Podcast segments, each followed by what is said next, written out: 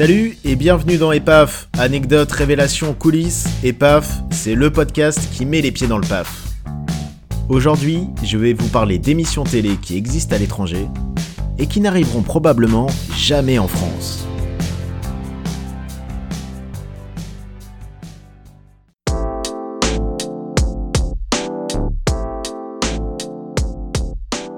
Si aujourd'hui une grande partie de nos programmes télé viennent de concepts étrangers, toutes les émissions ne sont pas bonnes à importer.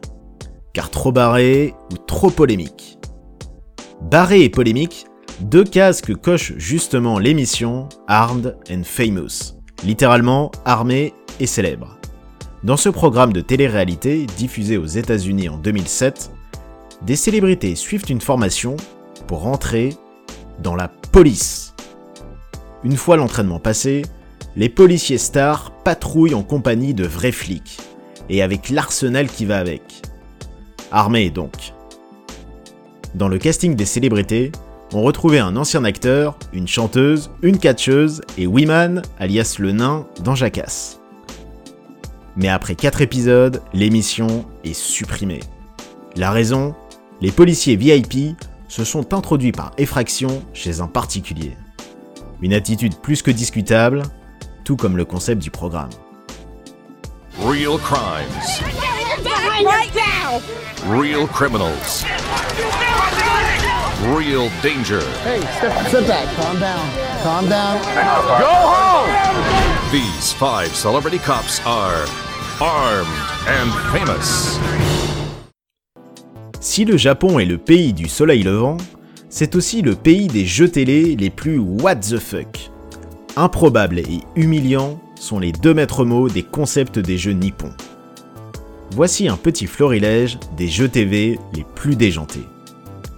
Vous aimez les chamallows? Alors vous adorerez ce jeu, ou il vous en dégoûtera. Dans ce programme, deux candidats avec un élastique sur la tête essayent d'avaler le plus de chamallows pendus au plafond. Aussi marrant qu'écœurant. Alors là, on est dans du carrément dégoûtant. C'est typiquement le genre d'émission où on se demande comment on a pu l'imaginer. Deux participants font un bras de fer et le gagnant est celui qui n'aura pas pété.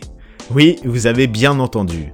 En effet, les candidats se font injecter de l'air dans le rectum et ils doivent ensuite essayer de se retenir au maximum, à la fois désopilant et affligeant. Une autre caractéristique des jeux TV Made in Japan, c'est le danger. Un des meilleurs exemples est sans doute ce programme où le principe est d'échapper à un dragon de Komodo, un animal réputé pour être dangereux, en étant déguisé en morceau de viande, une vraie chasse à l'homme. Impossible de parler des jeux japonais sans parler de séquences sexy. Comme dans ce jeu, où quatre hommes doivent tenter de tenir debout en courant le plus longtemps possible sur une roue géante qui tourne et déshabille une jeune femme en même temps. Très classe.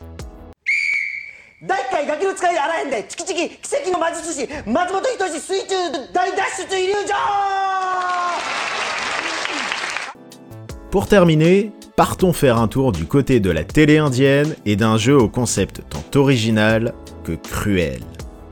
Dans Dadagiri, le nom du programme, des candidats doivent relever des épreuves physiques et répondre à des questions de culture générale, tout en se faisant insulter. En effet, des personnes de l'émission sont chargées d'intimider les participants pour leur faire perdre leurs moyens. Plonger sa tête dans un bol de boue pour répondre aux questions de l'animateur, se casser des œufs sur la tête, ou encore manger un bol d'asticots en cas de mauvaise réponse. Les candidats sont humiliés tout au long du jeu. Avec un concept comme celui-ci, il n'est pas étonnant que le jeu ait connu plusieurs débordements. Comme dans cette émission, où un candidat qui ne supportait pas d'être insulté par une des personnes chargées d'intimider les participants s'est mis à la gifler. Prenant sa défense, l'animateur s'est jeté sur le candidat, puis il fut rejoint par d'autres membres de la production et l'émission s'est terminée en bagarre générale. Du grand n'importe quoi.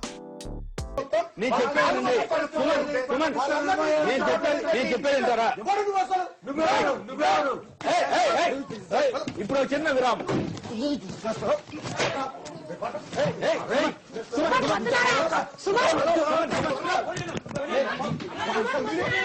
Suman